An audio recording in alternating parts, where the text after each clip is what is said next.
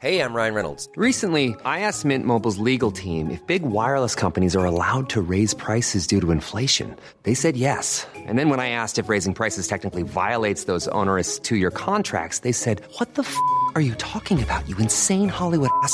So to recap, we're cutting the price of Mint Unlimited from $30 a month to just $15 a month. Give it a try at mintmobile.com slash switch. $45 up front for three months plus taxes and fees. Promo rate for new customers for limited time. Unlimited more than 40 gigabytes per month. Slows. Full terms at mintmobile.com. Heraldo Radio. Tarde a tarde, lo que necesitas saber de forma ligera, con un tono accesible. Solórzano, el referente informativo.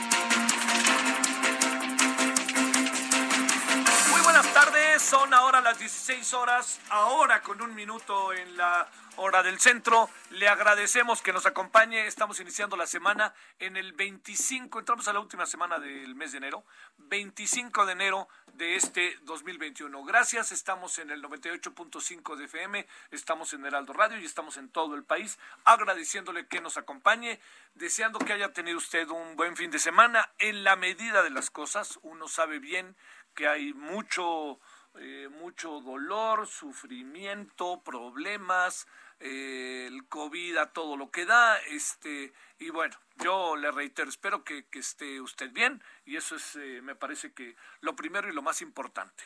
Lo segundo es que ya está usted enterado, enterada seguramente de que el presidente Andrés Manuel López Obrador eh, fue contagiado. Eh, se dio a conocer la información ayer en la tarde, ha estado en todos lados, entiendo, no diré más de lo que usted ya medio sabe, sino tratando de ver las cosas como por otros derroteros. Los, lo otro, sumamente importante, este, es el hecho de que eh, también haya, eh, hoy, hoy se dio a conocer, hace un rato a través de, de Carlos Slim, eh, hijo, ¿no? Eh, que su papá, el ingeniero Carlos Slimelú, eh, tiene también coronavirus, que ya lleva una semana y que se está reponiendo y que estuvo en el, en el hospital del Instituto Nacional de Nutrición y que lo atendieron. Este, en ese sentido yo le diría que el ingeniero Slim es, es un hombre como muy, muy prudente para muchas cosas y yo diría no solo prudente, sino también este es un hombre que, que, digamos, este, a pesar de su riqueza, que conserva y ha vivido eh, a través de muchas, eh, de, digo, de, yo diría, ha mantenido la sencillez de su vida desde muy chico. Entiendo que es un multimillonario, pero eh, me consta que en muchas ocasiones así ha sido. Yo he tenido oportunidad de convivir con él algunas cosas y le diría que a mí no me lo contaron, sino yo lo vi. Bueno, el tema es el presidente. Es evidente que, que, no deja de sacudir lo que pasó eh, con el presidente. Eh, digamos, eh, a ver, yo, yo le planteo cosas, no sé usted qué, qué piense sobre ello. Primero, yo creo que estamos ante un hecho que tarde que temprano se iba a presentar. No, perdóneme, no porque uno desee que al presidente le pase. Yo no, es, yo no soy de los que lo deseo, ¿eh? por ningún motivo. Y si usted lo sabe, si me ha seguido. Pero lo que sí es que el presidente, debido a que tiene una...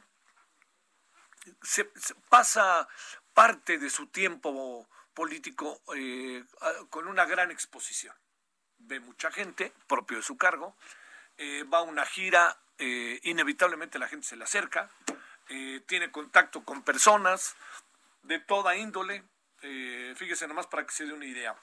La, las personas simplemente el fin de semana que eh, pudieron haber visto al presidente, hubieran o pudieron haber estado en contacto con él, son, entre otras muchas, todos los que iban en los vuelos, ¿no? De Aeroméxico y creo que de Volaris, todos.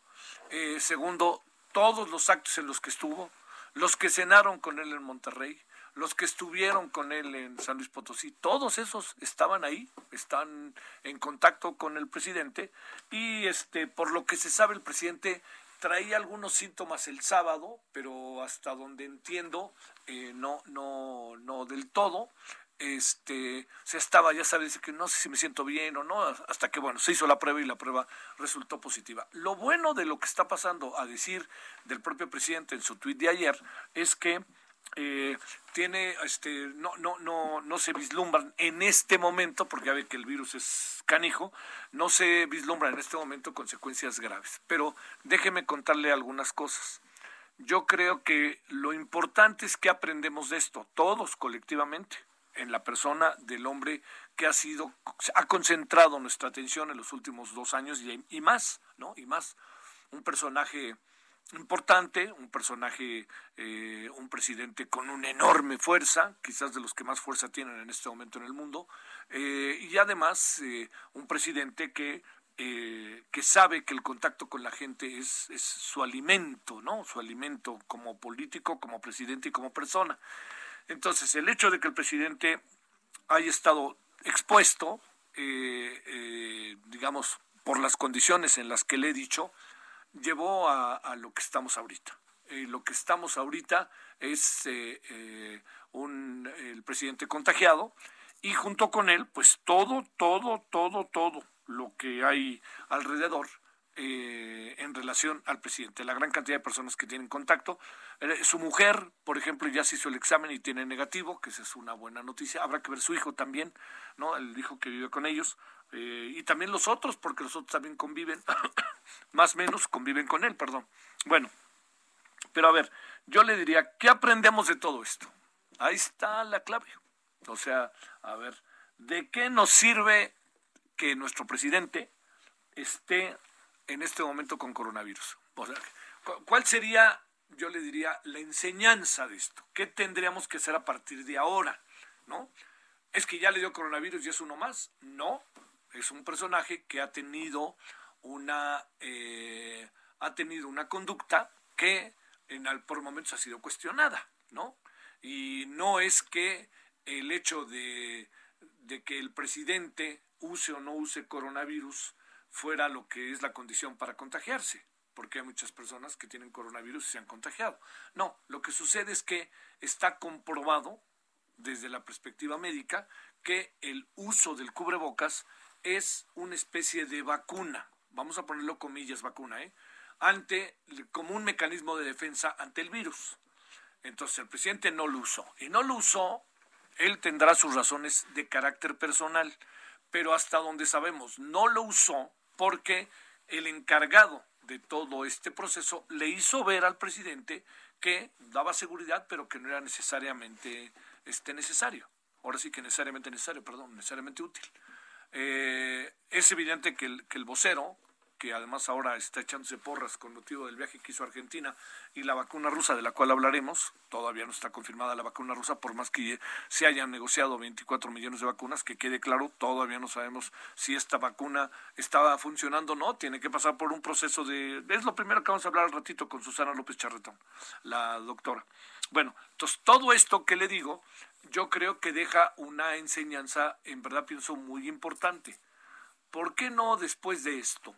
¿Por qué no después de que el presidente ya tiene el coronavirus, lo que más deseamos, se lo digo sincera y genuinamente, es que el presidente se recupere lo más pronto posible. Es importante que se recupere el presidente, muy, muy importante. ¿Por qué? Porque más allá de lo que sea, es un hombre al que siguen millones y millones de personas y es el presidente de nuestro país y lo necesitamos con buena salud. Oiga, nos peleamos, sí, nos peleamos, pues eso es la vida también, ¿no? Este, uno está de acuerdo, no está de acuerdo, pero a ese hombre, a este hombre en particular, si algo quisiéramos es que estuviera lo más pronto posible en las mañaneras. Es que de repente las mañaneras son un oso. Yo no quiero saber, yo prefiero eso a cualquier otra cosa. Así de fácil.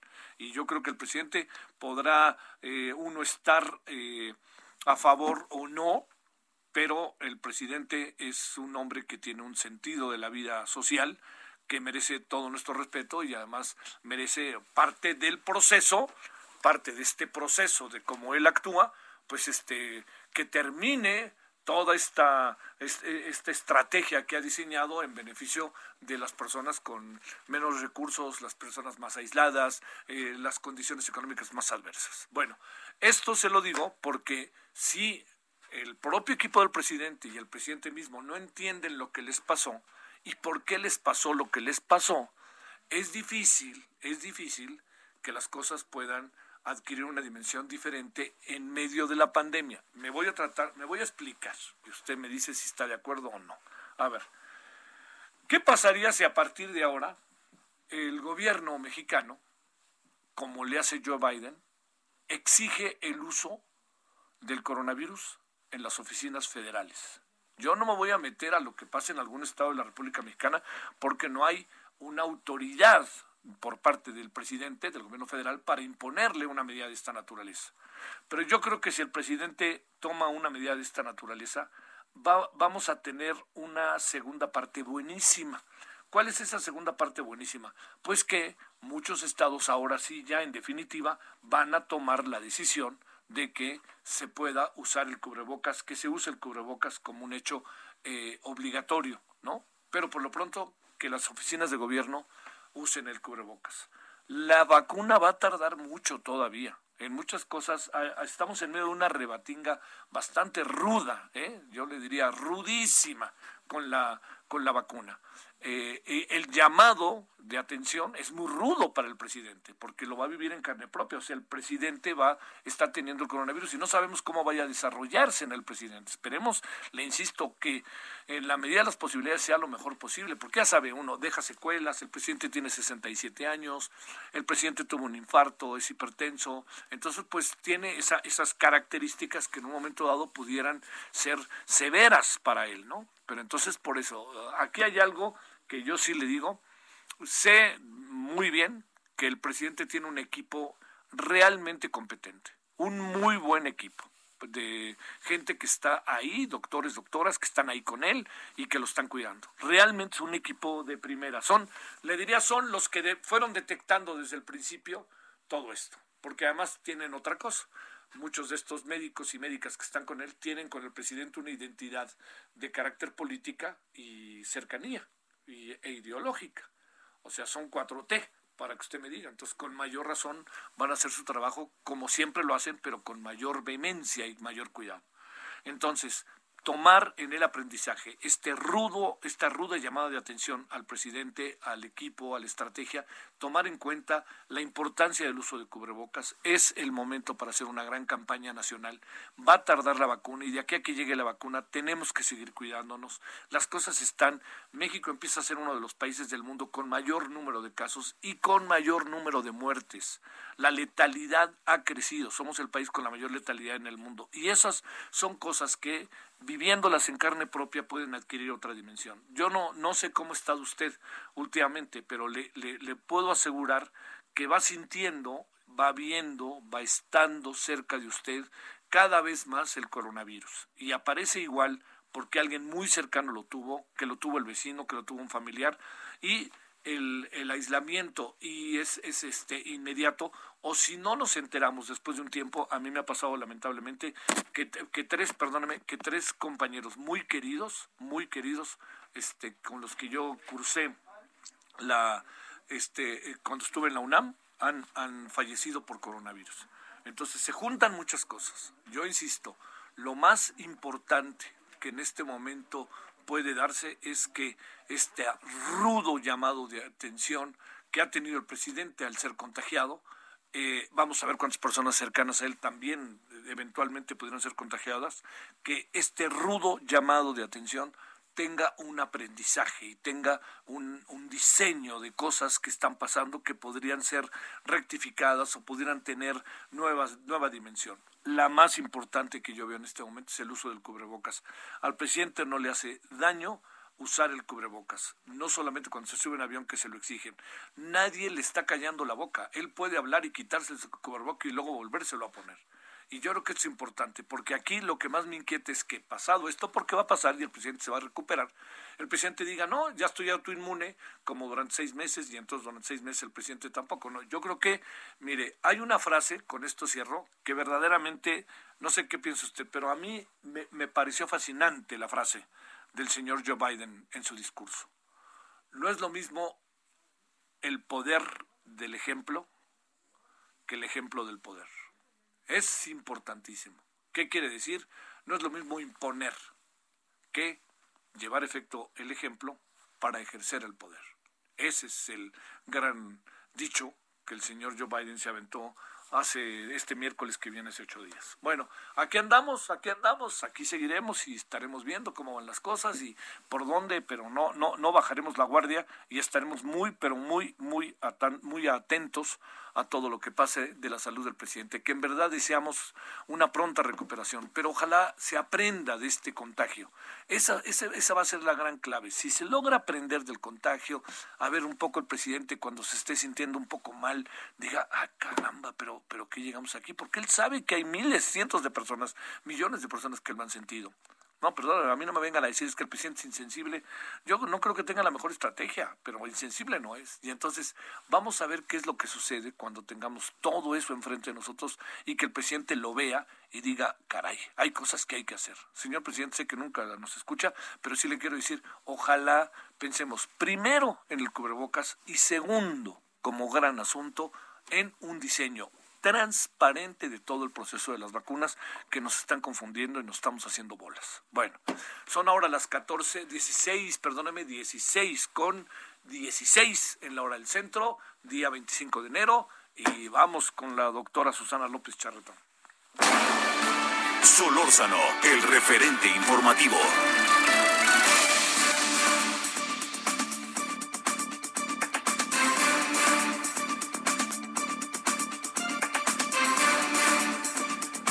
Le decía yo, vamos a hablar con la doctora Susana López Charretón, viróloga especializada en rotavirus y divulgadora de temas virológicos. Querida doctora, ¿cómo has estado? Hola Javier, muy bien. ¿Y tú? ¿Qué tal? Más bien, cuéntame cómo va Cuernavaca, Morelos, cómo van las cosas por allá. Ay, pues seguimos en rojo, igual que ustedes. Sí, ¿verdad? Tremendo, sin camas, sin oxígeno. Sí, pues sí, estamos pagando la, estamos pagando las fiestas de diciembre. Sí. Literal. Literal, ¿no? Este. Eh, y luego, fíjate, digo, la verdad, a mí no creas que, que soy de los que dijo, pues que se enferme el presidente para que aprenda. No, yo no estoy nada. Ojalá aprenda el presidente y sea un buen llamado de atención, pero no nos viene nada bien que el presidente esté contagiado, ¿eh?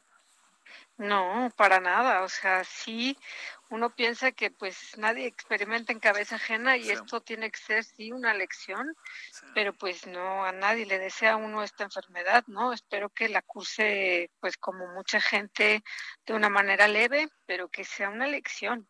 Y fíjate, Eso sí. y fíjate, Susana, hoy, hoy también se reportó que llevaba una semana con coronavirus el ingeniero Carlos Slim. Ay, Dios. O sea que no hay, no hay, no hay, las clases sociales pasan a segundo plano. Así de fácil. Y la cantidad de dinero no se diga.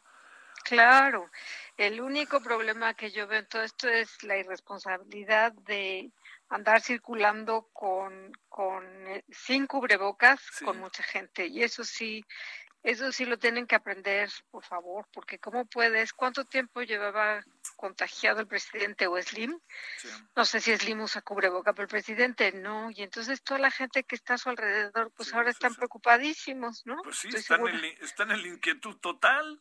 Claro. Sí, no, no, no, no, no, este, mira, hasta donde yo sé, lo que yo alcanzo a saber, el ingeniero Slim había sido sumamente estricto en eso, porque además, este, pues tienes el caso de sus empresas y etcétera, exigió muchas cosas internas y sus hijos que ahora encabezan las empresas, este, Arturo Elías, hasta donde yo sé, pero en el caso de lo del presidente, pues sí, inquieta, ¿no? Inquietan todos los que lo vieron, Monterrey, San Luis Potosí, oye, y los que iban en los vuelos. El avión es El lo que vi, qué horror. Sí. Ay, sí. Bueno, Sí, no. Pero yo espero que el presidente, yo decía, ¿sabes qué? Que a lo mejor este es el momento para una rectificación de algunas cosas. Una de ellas es el obligatorio uso del cubrebocas y la otra es que sea transparente el tema de las vacunas, ¿no? Sí, sí, yo creo que ojalá que, esto sirva para reflexionar muy bien estas cosas, ¿no? Sí. Oye, doctora Susana, a ver, el, el, el tema que, que por el cual te convocamos hoy es eh, qué tan efectivas han probado ser hasta ahora las eh, vacunas Sputnik, con la cual hoy se comprometieron 24 millones de dosis con el presidente de Rusia, el señor Vladimir Putin. Sí, mira, el problema eh, que vemos es que eh, Pfizer, Moderna y AstraZeneca ya publicaron sus resultados de la fase 3, que es uno de los requisitos que, que la gente necesita para saber que, los, que, que la vacuna funciona cuánto, ¿no? la, la rusa no ha publicado, o sea, dicen, ¿no? Y hablan, pero eh, pues todos tenemos que publicar de una manera seria y científica los resultados. Si todavía no los tenemos, yo sé de comisiones que han tratado, mexicanas que han tratado de hablar con los científicos rusos y no ha habido esa comunicación. Entonces, pues, este, la suspicacia viene de eso, o sea, de que simplemente ¿por qué no podemos ver los datos como los de las otras, no? Espero que funcione. O sea, yo, yo creo que tiene un diseño muy parecido a AstraZeneca, muy parecido a Cancino, por ejemplo, pero pues que abran sus cartas, ¿no? ¿Qué, qué, qué, qué es lo que en sentido estricto técnico, científico, falta con la Sputnik 5, eh, Susana? Normalmente la fase 3, digamos, son las que se prueban en decenas de miles de personas y que se van abriendo resultados preliminares, que son los que vimos, por ejemplo, inicialmente de Moderna o de Pfizer, en los que supimos que tenía un 95, un 94% de protección y a medida que han aumentado el tiempo, estos eh, resultados preliminares han ido aumentando y han, han apoyado el hecho de que protegen noventa y tantos por ciento a las, eh, al, noventa y tantos por ciento de, personas que son vacunadas. Gamaleya, eh, de Sputnik, todavía no tenemos esos datos, o sea, no, no se han publicado. Se la, se, la jugó México fuerte comprando o apartando o no sé cuál sea el proceso de negociación de las 24 millones de vacunas. Debe, debe haber esperado un poco. Ahora, si espera, a lo mejor ya salen al mercado y ya no puede entrar a la puja, ¿no? Ajá. No, yo yo creo que bueno decir este yo estoy interesado siempre y cuando demuestren que funciona que quizás así fue la negociación, ¿no? Sí, sí, Este pues yo creo que no hay ningún problema, todos estamos haciendo lo mismo. Ahora, también yo creo que tenemos eh, apartadas, digamos, muchas de Pfizer, pero las demandas mundiales han rebasado cualquier expectativa. Entonces, Pfizer está ahorita asumido en una reconstrucción de sus laboratorios para poder satisfacer la demanda. Y por eso, pues ya nos tocó menos, ¿no? Igual es la, la rusa, o sea, estamos hablando de 24, bueno, 24, 42 millones pero eh, ¿cuándo, no? O sea, de muchos millones de vacunas, pero no sabemos cuándo. Entonces, yo creo que todo esto viene con condiciones. Viene, bueno, yo te voy a comprar tanto a lo largo de tanto tiempo, siempre y cuando esté demostrada la, la efectividad de esto, ¿no? La efectividad de la vacuna. Oye, eh, déjame plantearte, este, eh, hay ¿Compartes eh, lo que yo llamo confusión o poco transparencia respecto a la distribución y aplicación de las vacunas en el país? Sí, totalmente. O sea, oí que citabas a Biden y, y, otra de las cosas que a mí me gustó mucho de lo que dijo Biden es que esto se tiene que, que, que ser, eh, esto tiene que ser regido por la ciencia por, por consejos científicos. ¿Quiénes son los que requieren la vacuna primero y quiénes después? No los políticos. Los políticos pueden eh, cometer errores. O sea, necesitamos tener un orden científico de cómo aplicar las vacunas y respetar ese orden que, que, que lo manda la, la experiencia, ¿no? O sea, yo no entiendo para qué vamos a vacunar a los profesores de Campeche. Pues, o sea, eso se me hace que es no no es este efectivo en términos de un país que necesita protección a su personal médico número uno, ¿no? Entonces esas son medidas que en las que la política rebasa la ciencia, o sea, eso no puede pasar en esto, pues. Este, eh, bueno, eh, ¿cuándo sabremos el estado real del presidente en términos del desarrollo del contagio? ¿Cuánto calculas, Susana? No sé, es que depende un poco cuándo empezó. La realidad es que eh, sabemos que la primera semana, la segunda semana es la que presenta más complicaciones posibles, ¿no? que esperemos que no llegue a eso. Pero también sé que está en manos de los meros, meros. O sea, la mera verdad. Sí, yo también lo sé. Son buenísimos, es el Gustavo Reyes Terán y todos esos, ¿no? Claro, claro. O sea, es como Trump. Digo, el hombre parece que no le pasó nada, pero es que se ve que le dieron todo lo que se podía y lo que no se podía.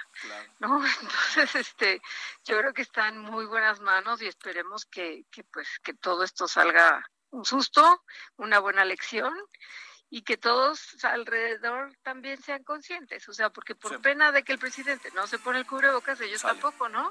Gracias, Susana, buenas tardes. Buenas tardes, bye. Pausa.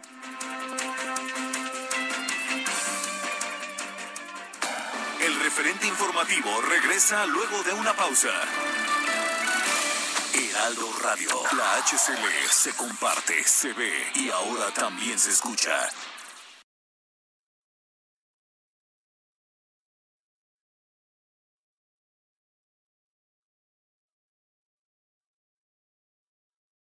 Heraldo Radio, la H que sí suena y ahora también se escucha.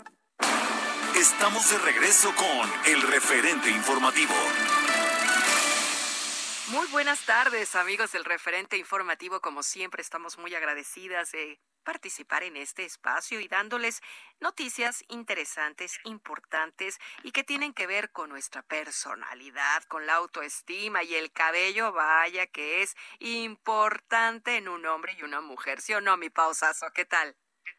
Ay, hola, mi Moni, por supuesto, para todos, tanto para hombres y para mujeres, cuando se empieza a caer el cabello sentimos sufrimiento masivo, pero eso ya se acabó porque la alopecia se puede parar, se puede detener, marcando al 800 2305 mil, porque si usted marca en este momento, se va a poder llevar el tratamiento capilar, mi Moni. Acaba de llegar este tratamiento a México y ¿qué es? Miren, este es un tratamiento que nos va a ayudar a limpiar el folículo para que crezca y con un solo tratamiento vamos a tener 1700 cabellos nuevos. Escucho muy bien.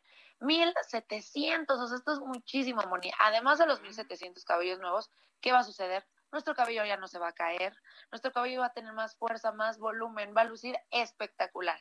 Llame al 800 mil porque si usted marca en este momento y es de las primeras 50 llamadas, se lo vamos a regalar. Llame al 800 mil para que se lo lleve gratis. Nada más va a tener que cubrir los gastos de manejo y envío.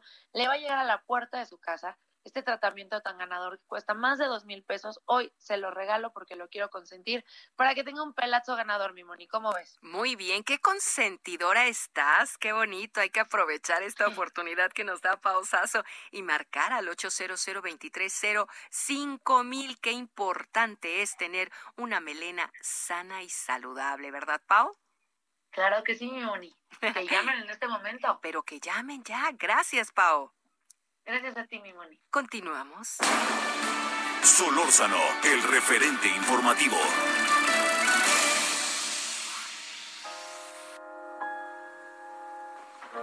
I'm going to take off. Okay? I'll see you next week. Yeah, okay. Sit down.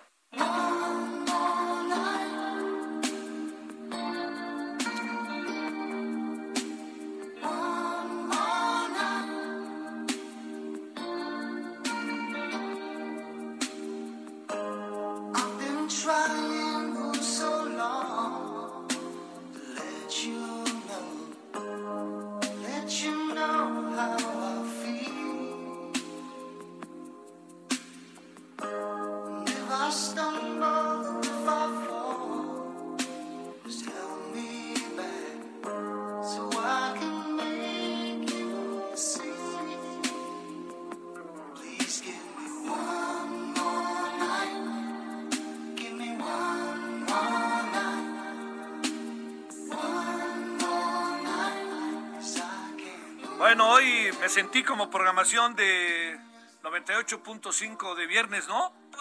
Ya saben que ahí estamos los viernes con música después de las 10. Bueno, así me sentí. Pero tiene su razón de ser. Este es el gran Phil Collins. Que quienes vieron la película Hook con Dustin Hoffman, que está maravilloso, la verdad, como el Capitán Garfield sale de, investigador en una escena al principio de la película, padrísimo. Bueno, es eh, Phil Collins, el álbum No Jacket Required, y es una noche más. Nació hoy, eh, perdón, lanzó este muy honorable álbum en 1985. Bueno, vámonos a las 16.34 en la hora del centro.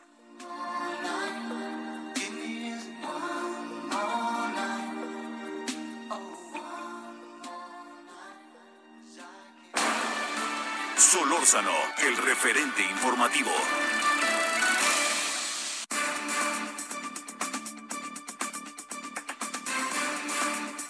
Bueno, eh, a ver, va, va, siendo también en la lista el gobernador de, eh, déjeme decirle, de San Luis Potosí, Juan Manuel Carreras, ya se hizo la prueba porque estuvo con el presidente, es negativo. Ya se hizo la prueba a su mujer, es negativo y ahora habrá que ver todos los otros, ¿no? Que también estuvieron ahí, incluso, pues, este, le insisto las personas que hayan ido en el, en el vuelo, de los, en los vuelos que tuvo el presidente a lo largo del fin de semana. Pero digamos, ya dos personas eh, afortunadamente salieron negativos. Bueno, vámonos a las 16.35 en hora del centro. Le agradezco al doctor Samuel Ponce de León, coordinador del Programa Universitario de Investigación en Salud y de la Comisión de Respuesta al COVID de la UNAM. ¿Cómo estás, doctor? Muy buenas tardes. ¿Cómo te ha ido? Bien, Javier, mucho gusto en saludarte. Saludos al auditorio. Gracias. Este, ¿Cómo van las cosas en la UNAM? En la UNAM, bien, trabajando muy intensamente eh, y pendientes de lo que pasa en el país. Sí, claro. En términos del coronavirus, ¿hay algo que contar sobre lo que esté pasando en la UNAM, doctor? Bueno, pues básicamente los desarrollos eh, de investigación que siguen evolucionando este, eh, fundamentalmente los diversos eh, seminarios que se realizan y además la, información que se maneja en las páginas que tiene el Instituto de Geografía. Entonces, el, el, área que tenemos de diagnóstico, etcétera, todo esto está trabajando. Bueno, eso está bien. A ver, eh, ¿Está incontrolable la situación en la Ciudad de México o cómo la podemos definir? Pienso Ciudad de México y Estado de México, aunque sé que hay otros estados que están en situación también profundamente apremiante, doctor. Pues sí, estamos en un eh, momento muy complicado, como ha venido siendo. Lo que pasa es que esto ha seguido creciendo. Evidentemente, el tiempo pasado eh, tiene su su cuota de participación en esto porque la gente va teniendo cada vez necesidades más apremiantes y seguramente tiene que seguirse moviendo. Además de que tiene que ver, en mi perspectiva, quizás un mensaje que no termina de llegar con toda claridad a las personas, porque eh, continuamos viendo eh, familias que deciden tener reuniones, eh, visitas que llegan y que suponen que se han protegido correctamente y se relajan las medidas y se inician cadenas de transmisión muy, muy complicadas. Eh, es un mensaje que no termina de darse o que no quiere aceptarse por algún motivo. Es, es, es eh, eh, básicamente el elemento de transmisión actual. Movilidad y, y también encuentros familiares y de otro tipo. El, el, el hecho de que tengamos, Samuel, tantos casos en este momento, es un poco, por decirlo de una manera muy doméstica, la cruda de lo que pasó a fin de año? Yo pienso que desde luego tiene que ver, eh, tiene que ver también a que conforme crece la transmisión y cada vez hay más personas infectadas en un determinado momento, esto evidentemente tiene también una consecuencia en la transmisión. Entonces, si es mayor el volumen de infectados, es mayor el volumen de transmisión tiene un poco que ver con esto. Además, y esto sí eh, sería altamente especulativo, pero conviene mencionarlo, es eh, las variantes que han entrado al escenario eh, y que ciertamente no sabemos si están circulando o no en nuestro país porque la capacidad de hacer estas secuenciaciones es extraordinariamente limitada. Si lo es en Estados Unidos, pues mucho más lo es en México. ¿Sigue siendo prioritario, doctor, el hacerse pruebas? Bueno, yo creo que es muy importante, eh, como siempre lo ha sido, hacerse pruebas. Desde luego que las pruebas se hacen con dos fines diferentes, uno para conocer el panorama epidemiológico y en algunas circunstancias poder tener alguna perspectiva de establecer un programa de control a través de cercos o de cuarentenas Y el otro tema es el personal, en donde yo confirmo que estoy infectado y me guardo. Y el tema es que puede ser un tanto desorientador porque son lejos de ser perfectos estos estudios. Y entonces eh, el mensaje que hoy tendría que tener muy claro ya la población es que en eh, lo que estamos viviendo, si alguien desarrolla cefalea y molestias en el cuerpo, tiene que pensar que tiene COVID, no que le va a dar gripa o que es un malestar pasajero y que mejor se espera tres días y sigue trabajando o va a visitar a sus papás, no importa porque a lo mejor es catarro. Y no es así. Hoy cualquier manifestación en principio tendríamos que asumir que puede ser COVID y tomar las precauciones necesarias. Entonces, las pruebas son útiles, efectivamente, pero es más útil siempre el sentido común. Sí, sí, sí. Muchos eh, doctores han dicho, pues mire, prueba o no prueba, dígame cómo se siente, ¿no? A ver dónde le duele, dónde le duele, ¿no? Y a lo mejor así me es más fácil con todo y que me traiga radiografías, ¿no? No, eh, es indudable que así es como hay que abordar estas situaciones, porque las personas, por ejemplo, una consulta, es que llegó X persona, estuvimos en una reunión, salió positiva y este, yo empecé con dolor de cabeza hoy en la mañana, ¿qué hago? Me hago la prueba, bueno, pues hágasela, eh, eh, puede que sea negativa porque tiene que ver con lo que comentabas al principio de los gobernadores. Lo que pasa es que si la infección es muy temprana, tu prueba va a ser negativa casi seguramente. Sí. Pues, tiene que llegar un momento de crecimiento del virus para que ya se pueda empezar a identificar. ¿Y antes de esa etapa qué hacer, doctor? Y antes de esa etapa, pues si tienes la sospecha, tuviste el contacto o tienes la más mínima molestia, te guardas en tu casa. Sí, claro. Oye, a ver, déjame decirte, este, eh, lo, lo, que pasa, de, repente estamos ahí como viéndonos, híjole, no me gusta mucho, eh, doctor, pero viéndonos en todo este proceso de comparaciones, que si tal país, tal país, pero es de repente inevitable ver cómo México crece, que crece, que crece, y hay muchas cosas que en las cuales uno pues este empieza a, a, cuestionar seriamente si hemos hecho la mejor estrategia, si hemos hecho lo que debíamos de hacer. ¿Qué alcanzas a apreciar en todo eso? Eh? Pues mira, yo diría que ahorita el escenario es complicado prácticamente en todo el mundo. Este, no, no hay, y, yo insisto en que no hay buenas recetas para esto y que nunca vamos a tener un buen resultado. Vamos a tener resultados quizás menos malos, pero eso es a lo que tenemos que aspirar en una situación tan grave. Eh, yo creo que pues ahorita lo que está en el escenario es Evidentemente los niveles de transmisión que va al alza por todas partes. España va para su tercera ola, lo estábamos viendo recientemente, y lo mismo es para otros países de Europa. Estados Unidos no sale de esta pues pesadilla de crecimiento que sigue teniendo muchísimos casos por día y, muchísimos fallecimientos. También va México y también va, a otros países. De otros lugares, ciertamente no tenemos noticia porque no hay sistema de vigilancia.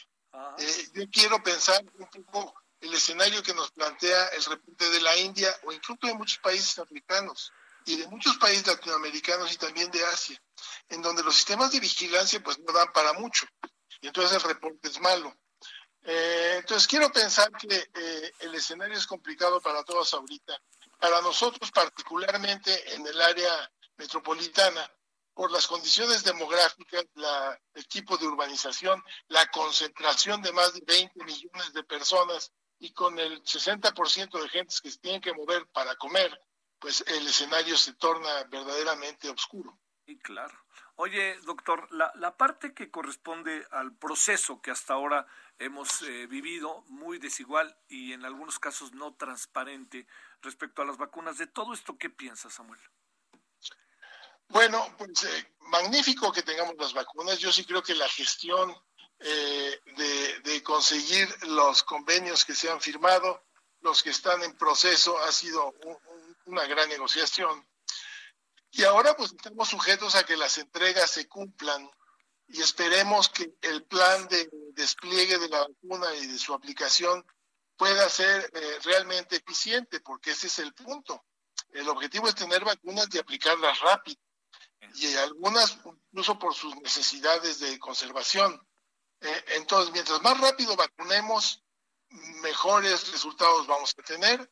Y si podemos vacunar eh, muchos sectores, y estoy diciendo, no solo la estrategia que se ha planteado de decir, este es el, sistema de vacunación eh, y son los únicos que van a vacunar, porque se puede ampliar si hay disponibilidad de vacunas de manera muy importante con la colaboración de otros sistemas, desde luego el sistema educativo, desde luego eh, el sector privado, eh, desde luego el sector hospitalario privado, todos ellos son áreas que pueden contribuir de manera muy importante para distribuir la vacuna de la manera más efectiva.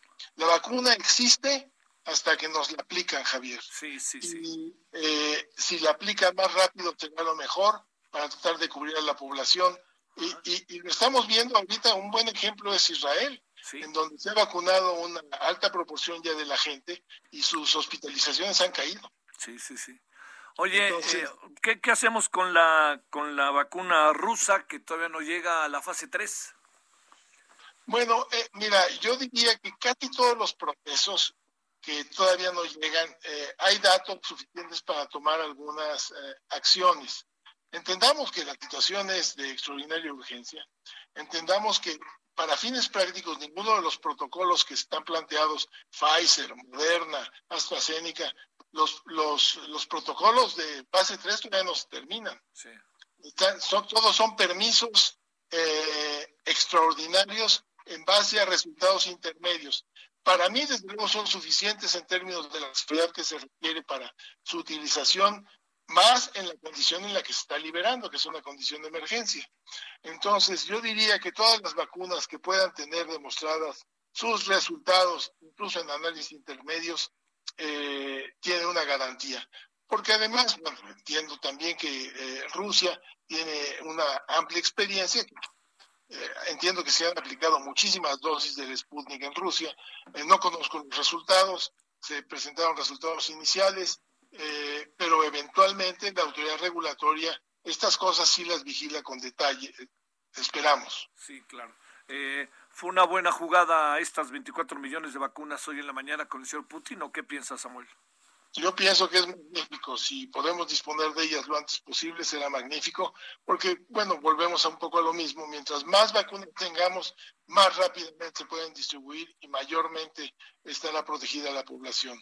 A ver, un asunto que es polémico, este doctor, que es el tema de los siervos de la nación que se dedican a la vacuna. Y yo decía, bueno, ¿por qué no invitar a los estudiantes de la UNAM, del POLI, en fin, ¿no? ¿Qué piensas de esto? Bueno, los estudiantes de la UNAM ciertamente estaban eh, convocados y se habían apuntado, varios miles de estudiantes fueron convocados por Facultad de Medicina y estudiantes de odontología, química, medicina, enfermería estaban listos. Desde luego, pues, esta decisión hay, eh, entiendo que en alguna medida, por lo menos al principio del proceso, se quiera tener control sin embargo, no sé qué control se tiene con esta especie como de testigos, porque están como de testigos. Sí, claro, sí. Invitados de piedra que pues, están ahí nada más, un poco haciendo nada. Este, no sé si verificando algo, pero si es el ejército el que tiene el control, pues como que no tendría mucha razón. Yo creo que tenemos que mejorar nuestro sistema de, de administración de vacunas. Lo que importa es aplicarlas más que llevar registros y controles y todo esto, que hay que llevarlos de alguna manera, pero el chiste es vacunar a la gente. Sí, claro, claro. Ahí es donde está la clave del asunto. Este, eh, en el caso de la salud del presidente, ¿tienes una idea qué, pudiera pasar? Entendiendo el fenómeno como se ha presentado en otros muchos casos y tomando en cuenta que el presidente es un hombre de 67 años, que el presidente pues este sufrió un infarto, que hace algunos años, que también el presidente es este hipertenso, en fin, eh, digamos, yo entiendo que están con el mejor equipo que hay en el país y además es un equipo cercano a él que eso ayuda más, ¿no? ¿Qué es lo que tienes alguna opinión sobre esto? ¿Qué piensas, Samuel? Bueno, espero que evolucione muy favorablemente el presidente, desde luego. Y, ciertamente eh, su, tiene factores de riesgo para suponer que su evolución puede complicarse. Estamos en el principio de su enfermedad, entiendo, porque él apenas tuvo el diagnóstico hace quizás 48, menos de 48 horas. Entonces, está muy temprano y tendríamos que conocer realmente algunos marcadores de, de laboratorio, ver su imagen de tomografía para ver poder hacer un pronóstico más claro. Ciertamente lo que podemos decir es que se identificó tempranamente y esto mejora sus posibilidades de tener una buena respuesta al tratamiento, eh, pero en este momento yo sí diría también que es impredecible eh, la, evolución. Eh, depende de diferentes cosas, puede ser incluso hasta la carga viral a la que se expuso, evidentemente no utilizando cubrebocas en algunas circunstancias, pues esto puede implicar algún mayor riesgo. A ver, déjame cerrar. hemos eh, hace un momento platicábamos con una colega tuya, con tuyo, este, la doctora Susana López Charretón, y hablábamos de, del famoso tema del voy y vengo todo el tiempo, ¿no? De, del cubrebocas. Eh, ¿Sería un momento como para cambiar en ese sentido la estrategia y hacerlo eh, obligatorio u, obligatorio tipo Joe Biden, ¿no? Que dice todas las oficinas de gobierno federal en todo el país lo van a tener que usar. ¿Alguna cuestión de esta naturaleza después de toda la politización absurda que se ha hecho sobre el tema? Indudablemente. Yo creo que sería muy útil un mensaje de este tipo sería muy responsable hacerlo. Eh, es un momento en donde la intensidad lo requiere eh, y, y, el mensaje de decir úsenlo y úsenlo bien, porque también es muy común ver que la gente trae su cubrebocas casi como un artículo de, de, ornamentación más que protegiendo desde el puente en la nariz está abajo del mentón. Entonces sí, yo creo que es el momento de, de reforzar el mensaje, por más que se ha tratado de dar, pero siempre un poco como que eh, eh, a contracorriente eh, usándolo, ¿no? A veces sí, mientras no. Entonces yo creo que el mensaje tiene que ser muy coherente, muy fuerte y definitivo. La estrategia de decir, todas las oficinas de gobierno en todas partes lo tienen que hacer, hacer un llamado a todos los estados para que se hiciera así, e intensificar los mensajes por vía de televisión, quizás un poco más este, amigables, más comprensibles para toda la población. Claro. Claro, claro. Doctor, te mando un saludo y el agradecimiento que estuviste con nosotros.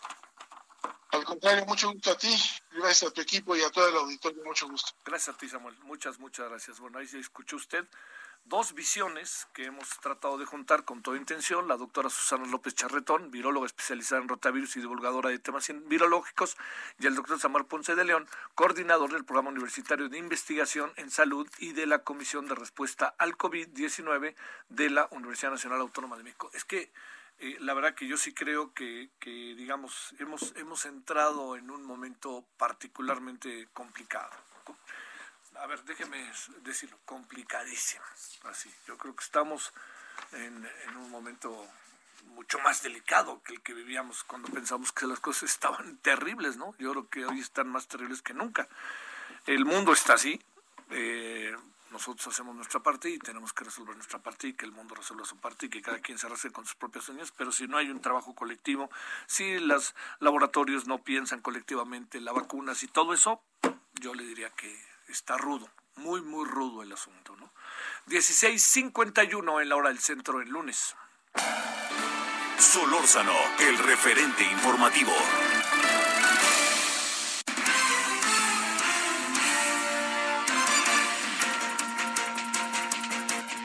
Francisco Nieto, cuéntanos cómo estuvo la mañanera sin ya sabes quién. Fabián, muy buenas tardes. Pues hoy estuvimos en una de las mañaneras más singulares de las que se han eh, hecho a partir de diciembre de 2018. Esta mañanera, la 540, será recordada porque es la primera que no encabezó el presidente López Obrador, sino la secretaria de Gobernación, Olga Sánchez Cordero, quien, quien sustituyó al mandatario porque dio positivo a COVID-19 y fue una mañanera distinta de principio a fin, eh, Javier, incluso al final se logró, salió de control un poco, duró 50 minutos, no iban a permitirse preguntas, pero al final la secretaria accedió y dio, y dio por terminada la reunión eh, pocos minutos antes de que el presidente López Obrador hiciera esta llamada telefónica con su homólogo ruso Vladimir Putin.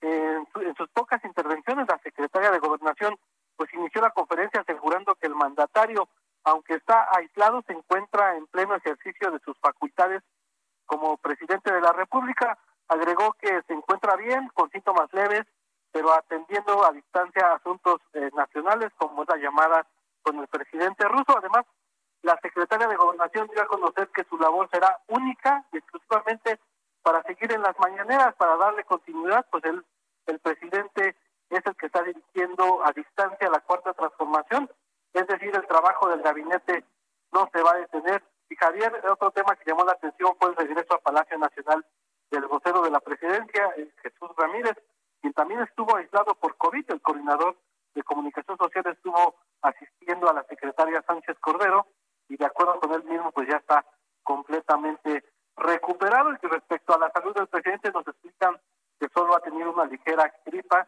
y es atendido por un grupo de especialistas que lo monitorean las 24 horas. Este equipo lo coordina el secretario de, Salud, Jorge Alcocer, pero también está en la atención permanente el coordinador de los Institutos Nacionales de Salud y Hospitales de Alta Especialidad, el infectólogo eh, Gustavo Reyes Terán. Y bueno, pues ya fue parte de lo que sucedió el día de hoy en la mañanera, Javier. ¿Y estaba asistiéndole o tirando línea el vocero a la secretaria de Gobernación? Pues digamos que un poco de las dos, pues porque eh, ella no sabía qué hacer con las preguntas cuando terminó la exposición del, del, titular de la profeta, pues ella ya quería irse de la mañanera, ya no quería seguir, pero le dijo Jesús Ramírez que pues sí, que se debían, de atender algunas algunas preguntas que ya estaban este, pues agendadas. Y así fue como sucedió esta asistencia. Javier. Buenas tardes, Francisco, gracias. Hasta luego. Eh, el INEGI informó que somos 126 millones de habitantes. ¿Qué le parece a usted? 126 millones, mayoritariamente mujeres. Bueno, de eso hablaremos hoy en la noche en el análisis político en Heraldo Televisión, entre otros temas. Pausa.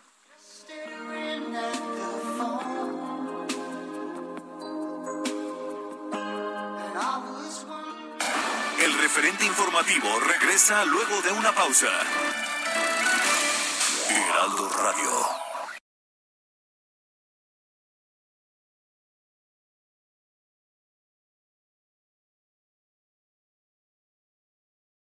Heraldo Radio.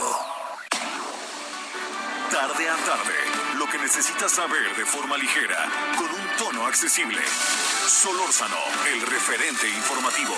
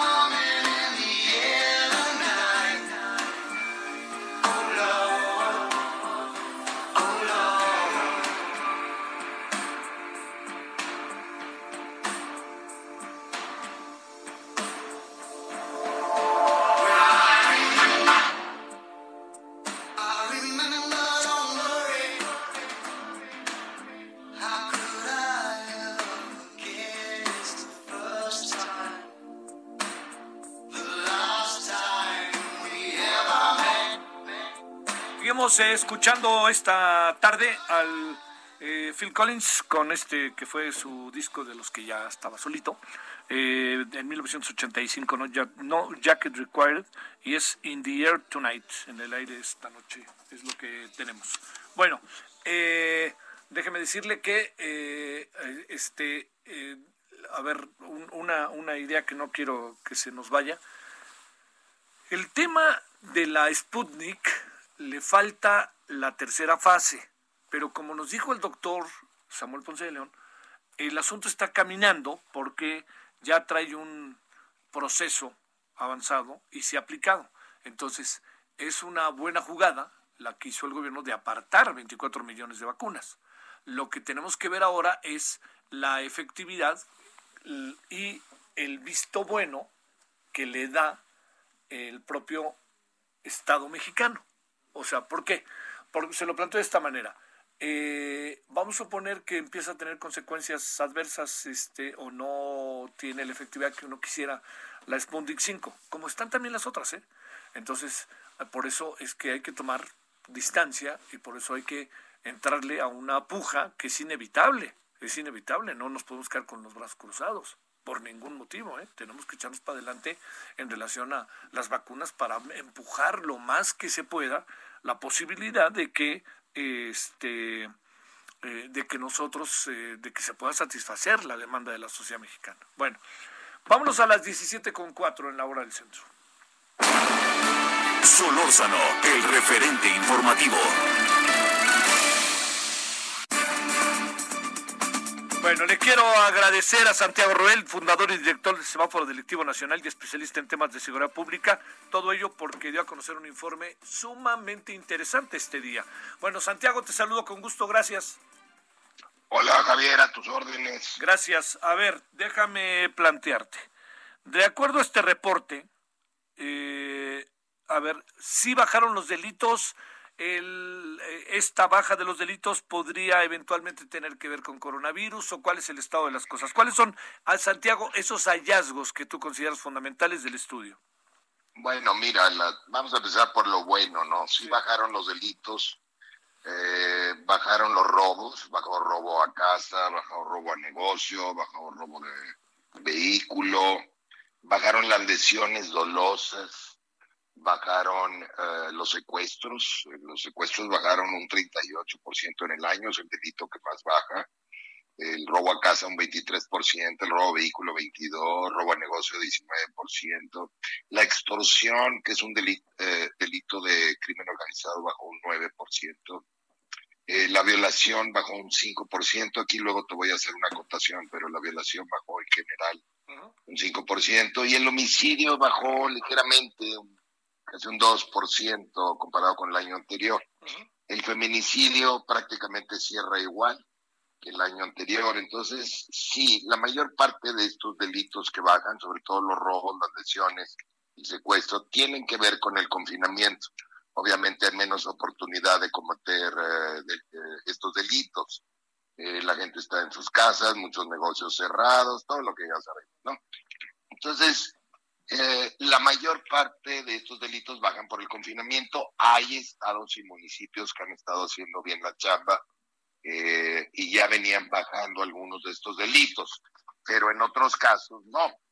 Entonces, este, yo te puedo decir que son buenas noticias, ¿no? Pero que se deben a este, a, este tema de, confinamiento, ¿no? ¿Qué es ese? Luego, Adelante, adelante, Santiago. Sí, discúlpame, que traigo aquí una campanita que está molestando. Sale, no, no, se este, estaba escuchando. Sale, adelante. No estaba escuchando yo. Bien, esas son las buenas noticias. De lo que nos preocupa en este año, ¿qué pasó? ¿Qué subió? Subió la violencia familiar por también por el confinamiento, es decir, el estar confinados incrementó el riesgo de la violencia familiar eh, y aumentaron las violaciones a menores de edad. Estas violaciones son cometidas generalmente por parientes cercanos o conocidos de la familia, vecinos, conocidos, parientes cercanos, y esto incrementó en el año. También por el confinamiento se incrementa el riesgo. Y el homicidio, aunque aparentemente baja un, digo, baja un 2%, se mantiene muy alto, Javier. Tenemos una tasa de homicidios que es casi seis, perdóname, cinco veces superior a la tasa mundial de homicidios, que es de seis homicidios por cada cien mil habitantes a nivel mundo. Y México tiene una tasa casi de 30 homicidios por cada cien mil habitantes. Estamos cerrando arriba de 28 eh, el año anterior. Entonces, la pandemia y el confinamiento han ayudado a bajar algunos delitos, pero son causas exógenas en la es decir, no se debe al buen actuar de las autoridades, en la mayor parte de los casos, no en todo. Y el homicidio pues sigue siendo el gran dolor de cabeza de México.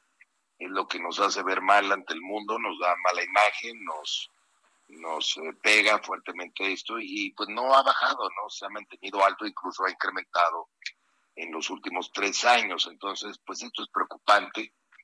Eh, lo hemos insistido muchas veces, este sí es un tema del gobierno federal en específico.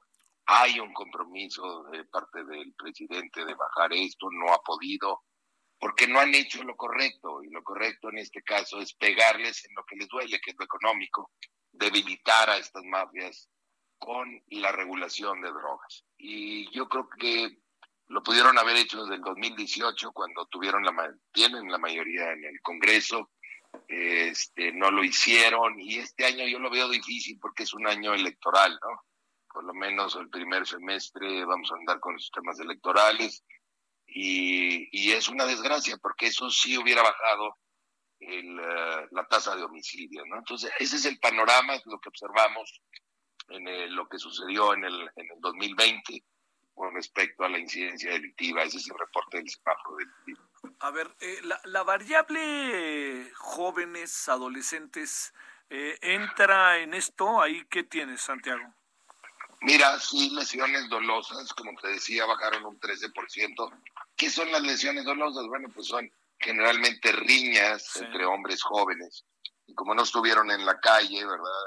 Por el confinamiento o todas estas restricciones, bueno, pues bajan estas, estas lesiones, ¿no? Pero estos, eh, estos jóvenes requieren otras cosas también, requieren eh, oportunidades de educarse, requieren trabajo, requieren eh, información oportuna, atención por parte de las áreas preventivas de los municipios y los estados que tienen que ver con, con todo esto que te menciono, deportes, cultura, eh, bolsas de trabajo, eh, trabajo con pandillas por parte de las áreas de juventud, etcétera. Es lo que hacemos en algunos municipios y estados cuando, cuando nos piden asesoría al, semáforo delictivo.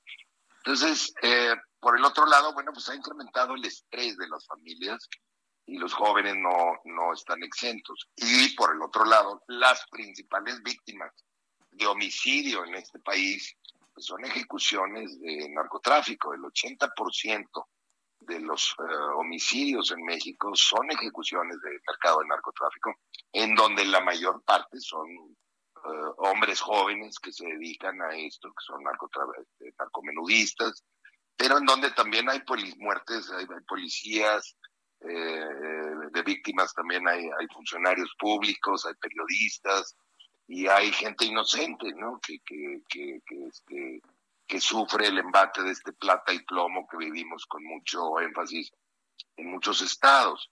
Entonces, también los jóvenes, pues, eh, habían estado sufriendo esto, este mercado negro de drogas, eh, y, debe haber un estrés fuerte en, los jóvenes. Sí. Oye, eh, Santiago, las familias estarán rompiéndose, habrá subido la tasa de separaciones de parejas, eh, porque además, pues digamos, un, un, hijo que, que no está justo en su casa, ni modo que se vaya, te diría dónde se va, ¿no? ¿Cómo va todo eso? Claro. Mira, las parejas jóvenes son los que sufren más violencia doméstica, eh, violencia familiar. De los estudios que nosotros hemos hecho en algunos estados y municipios, lo que observamos es no necesariamente está ligado al económico. Ojo, eh, porque tendemos siempre a, pensar que hay un problema económico y que eso deriva en violencia. No. Eh, tiene que ver más con problemas de comunicación entre la pareja, tiene que ver con el estrés de formar un nuevo hogar y tiene que ver también con la falta de comunicación de muchos hombres consigo mismo. Eh, no somos muy hábiles los hombres en detectar nuestras emociones negativas podemos tener tristeza, ansiedad, eh, depresión, qué sé yo, y lo manifestamos como con violencia, con violencia hacia los demás, que serían las lesiones dolosas, o con violencia hacia nuestra pareja, ¿no? Eso es lo que hemos observado en estos estudios, ¿no? Entonces, es muy importante detectar a tiempo los indicadores para no llegar al extremo, ¿no? Se puede evitar la violencia familiar con información oportuna, que den las áreas preventivas de estados y municipios, gobierno federal también, pero también creo que es una labor de la sociedad en general, de los medios de comunicación y obviamente de las ONGs como la nuestra.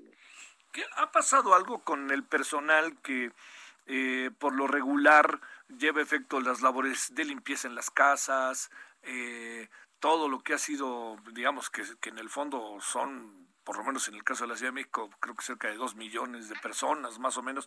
¿Ahí tienes algún tipo de registro o simplemente han dejado de trabajar? ¿Podemos saber algo sobre ello?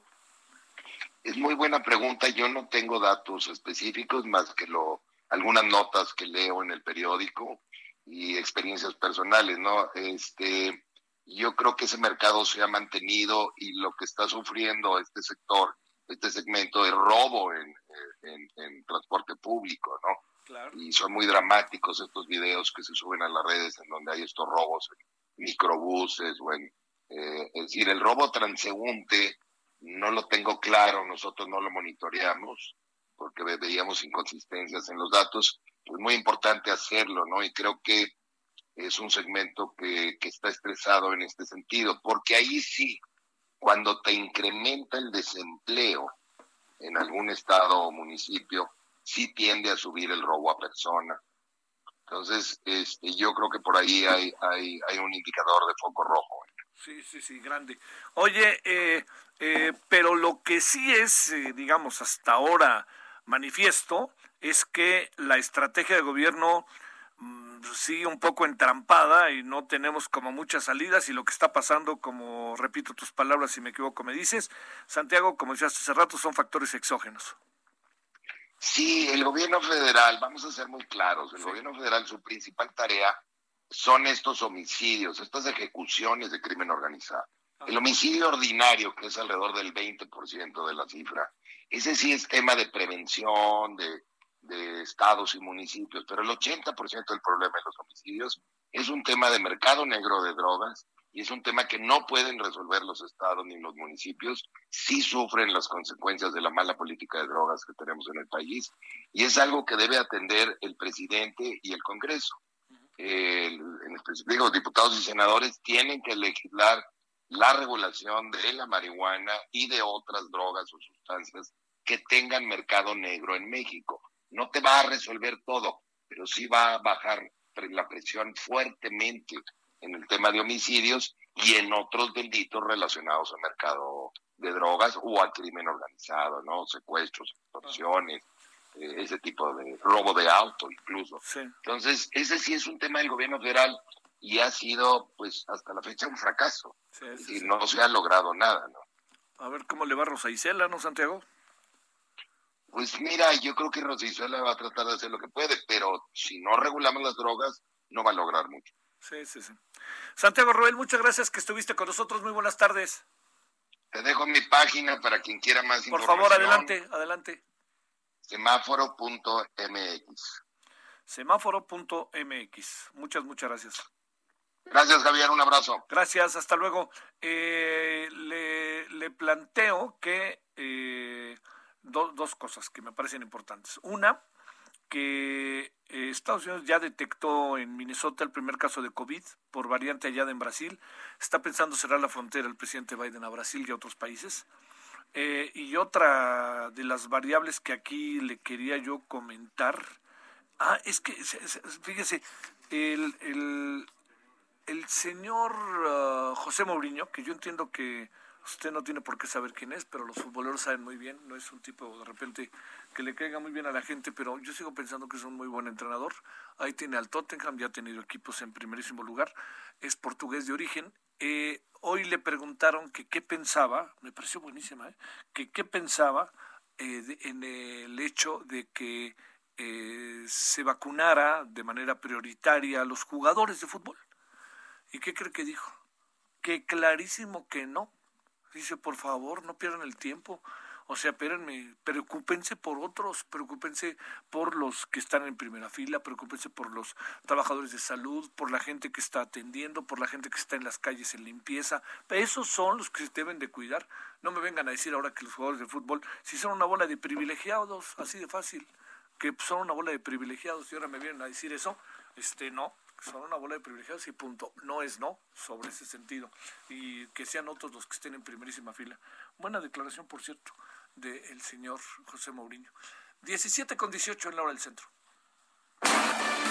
Solórzano, el referente informativo.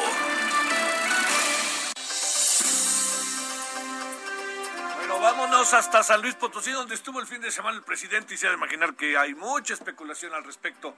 Vámonos contigo, Pepe Alemán, hasta San Luis, ¿cómo estás?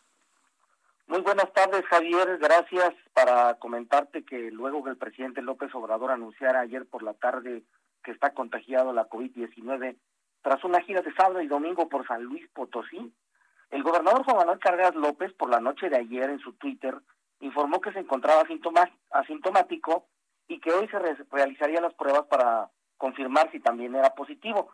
Pues Javier, este lunes el director general de los servicios de salud en el estado, Miguel Ángel Lutzou, dio a conocer que el mandatario potosino dio negativo a las pruebas de anticuerpos y de antígeno. Quien sí dio positivo fue el comandante de la doceava zona militar, Guzmán Ángel González Castillo, aunque el funcionario de salud aclaró que de acuerdo a un estudio del caso, el contagio pudo haberse dado antes de los eventos presidenciales del fin de semana. Javier, el presidente López Obrador, estuvo el sábado en el municipio de Moctezuma, donde sin usar cubrebocas tuvo cercanía con el gobernador Carreras, con diversos funcionarios federales y estatales, pero también con varios productores del programa Sembrando Vida. Mientras que el domingo, ayer, se repitió la misma situación en el, mismo, en el municipio de Soledad de Graciano Sánchez, donde inauguró un cuartel de la Guardia Nacional y donde ya se le vio, por cierto, muy desmejorado. El secretario de Salud Estatal anunció que ya se implementa un protocolo sanitario para todos a quienes estuvieron cercanos al presidente en ambos eventos del fin de semana. Esta es la situación del COVID y la gira presidencial acá en San Luis. Eh, Pepe Alemán, eh, algo que también habrá que considerar es este que aunque haya salido negativo el gobernador Carreras, quién sabe, eh? no lo digo porque no, sino más bien por cómo va incubando, ¿no? Esta prueba de ahorita a lo mejor se la tendría que hacer en unos cuatro o cinco días otra vez, ¿no? Efectivamente, las pruebas que se le hicieron fueron las llamadas pruebas rápidas. De acuerdo a los estudios, eh, o los estudiosos del COVID, el coronavirus tarda en incubarse hasta 14 días para poder desarrollar la enfermedad. Entonces, seguramente el mandatario estatal se seguirá haciendo pruebas para corroborar si es positivo o negativo. Oye, Pepe, para cerrar, eh, se ha dicho que el presidente se veía un poquito cansado en, ya en la gira. ¿Tú, los potosinos, pudieron apreciar algo al respecto o no? Sí, mira, un hecho peculiar sucedió ayer por la mañana cuando arribó a la inauguración del cuartel de, la, de la Guardia Nacional. El presidente generalmente baja el vidrio, recibe sobres, eh, peticiones, por cierto, había varias manifestaciones esperándolo. Sin embargo, el presidente nunca bajó el vidrio y su personal de ayudantía eh, se acercó a la gente y les dijo textualmente, el presidente no los va a atender por cuestiones de COVID. No quedó preciso si ya eh, tenía los síntomas o si temía ser contagiado. Posteriormente en el evento en el cuartel de la Guardia Nacional, la verdad sí se le vio bastante desmejorado. Bueno, muchas gracias, Pepe. Muy buenas tardes. Muy buenas tardes, Javier. Oiga, por cierto, a partir de febrero, en el 96.9 de FM, vamos a estar allá, ya en San Luis Potosí, Heraldo Radio. Bueno, vámonos a las 17.22 en la hora del centro. Lo mismo vemos de San Luis Potosí, ahora en Monterrey. Adelante, Daniela, buenas tardes.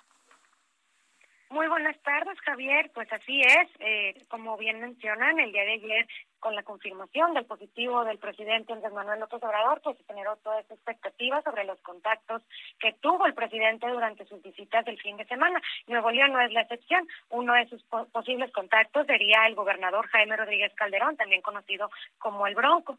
El Bronco pues estuvo en dos eventos públicos al menos con el presidente, eh, el presidente sin cubrebocas y el gobernador en algunos momentos, incluso hay fotografías que han circulado también sin cubrebocas. Eh, finalmente, pues esto ocasionó que el gobernador tuviera que dar a conocer que está esperando presentar algún síntoma para hacerse la prueba del COVID-19. Había trascendido por la mañana que se la aplicaría hoy mismo, sin embargo, pues ya el último reporte que tenemos hoy en la tarde es que esperarán a que tenga algún tipo de síntoma para aplicarse la prueba del COVID-19.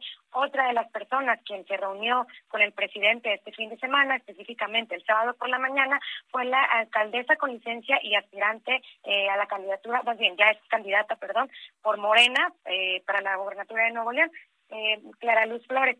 Clara Luz estuvo con él el sábado por la mañana en un desayuno con una fotografía que fue compartida en redes sociales y donde se puede observar que los dos, ninguno de los dos trae cubrebocas. Esto también pues ocasionó todo otro revuelo aparte. Javier, te hablo pues obviamente de este tuit que supuestamente compartió la, la alcaldesa con licencia en donde mencionaba que estaba al pendiente de síntomas, sin embargo ya había sido vacunada este tweet pues parece o parece que no es verdad según ella misma lo ha comentado es eh, reclama que ella no se ha vacunado y que esta imagen que circula con este texto es falso. Lo que sabemos hasta el momento es que Clara Luz Flores el gobernador se encuentra en la espera de tener algún síntoma para hacerse una prueba. Entre otros de los contactos podemos hablar también del alcalde del municipio de Linares, donde fue uno de los eventos que tuvo el presidente el sábado por la mañana. También sabemos que hay personal de la Sedena que convivió con él y pues un grupo de empresarios, el grupo conocido como el Grupo de los Diez, el Grupo Monterrey, quienes tuvieron una cena el viernes por la noche de forma privada en casa de Alfonso Romo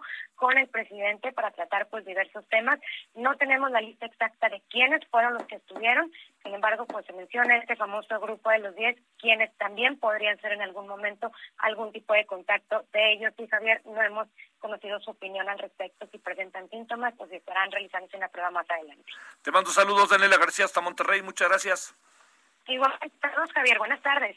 Muy en breve le digo, el, el gobernador nunca se quitó el cubrebocas. Quien se lo quitó fue la candidata de Morena. A lo mejor para hacerle este el, el, el, este, el, apoyo a López Obrador. Cuestión que eso corre un poquito más de riesgo. Pero esperemos, no nos hagamos pruebas todavía, hay que esperarse tantitito nada más. El referente informativo regresa luego de una pausa. Heraldo Radio, la HCL se comparte, se ve y ahora también se escucha.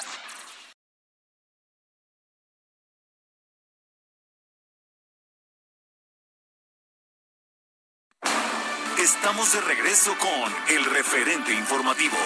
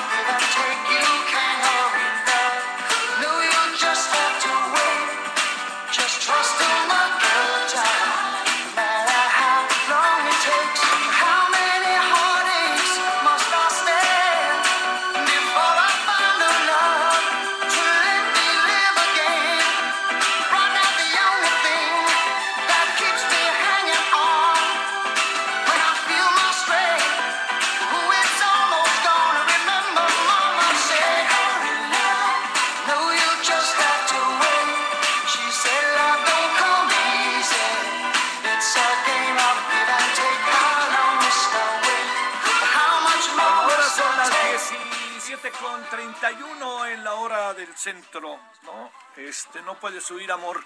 Esto es eh, el señor eh, eh, Phil Collins, que lanzó en un día como hoy, de 1985, su muy famoso álbum No Jacket Required. Este, bueno, siempre es muy bueno. Le decía yo que si vio usted la película El Capitán Garfio con Dustin Hoffman, que está buenísimo como Capitán Garfio, este, recordará que este, que, sale en una pequeña escena al inicio cuando se mete el capitán Garfield y secuestra a sus hijos ahí en Londres en plena Navidad. Bueno, es, eh, eh, salió ahí como detective, como policía, algo así salía ahí. El muy connotado Phil Collins. Bueno, vámonos a las 17.32 en la hora del centro.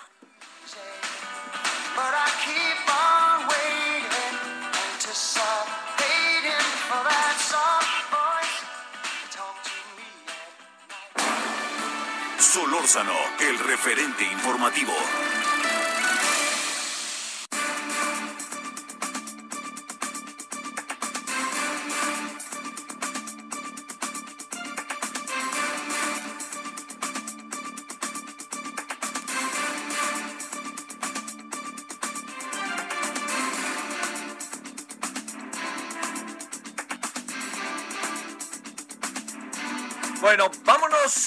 Entonces, eh, mire, con estos temas que uno no puede estarle dando muchas vueltas, ¿no? Eh, yo le diría cuántas personas habrán perdido su empleo.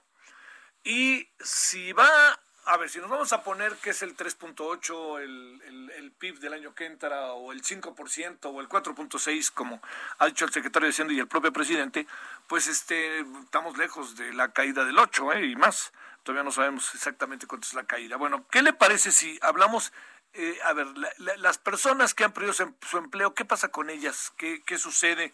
Le hemos pedido a Armando Leñero, presidente del Centro para el Empleo Formal, el CEF, pues hablar de este tema. Querido Armando, te saludo con gusto. ¿Cómo has estado? Muy bien, muy bien, Javier. Pues entrando esta semana Afortunadamente ya con, con, calorcito, ¿verdad? Sí, ahí va de repente asomándose, ¿no? Que la, gran ventaja es que esto podría ahuyentarnos de la influenza, de las gripas y todo eso, ¿no? Que nos que, que, es canela pura para el coronavirus. Oye, a ver, Armando, este, primero, ¿cuántas personas, qué tanto pueden recuperar el empleo todas estas personas? ¿Qué pasó con las empresas en las que están? Y vamos a la cantaleta de siempre, perdóname, ¿qué tanto ha ayudado el gobierno y ha logrado que esto, pues más o menos, se atempere? Adelante, Armando. Mira, tenemos en las cifras del empleo, tenemos dos cifras que nos pueden indicar. El empleo en general, donde junta a todos los que son formales e informales, que en este lapso de tiempo, eh, los el personal, que, las personas que estaban ocupadas en diciembre de, del 2019, contra las que tenemos ahora, se han perdido 3 millones de ocupaciones. Y aquí hay freelance, o trabajadores eh, por cuenta propia, empleados formales e informales. Este es por un, por un lado, que es una cantidad terrible, o sea, 3 millones es terrible.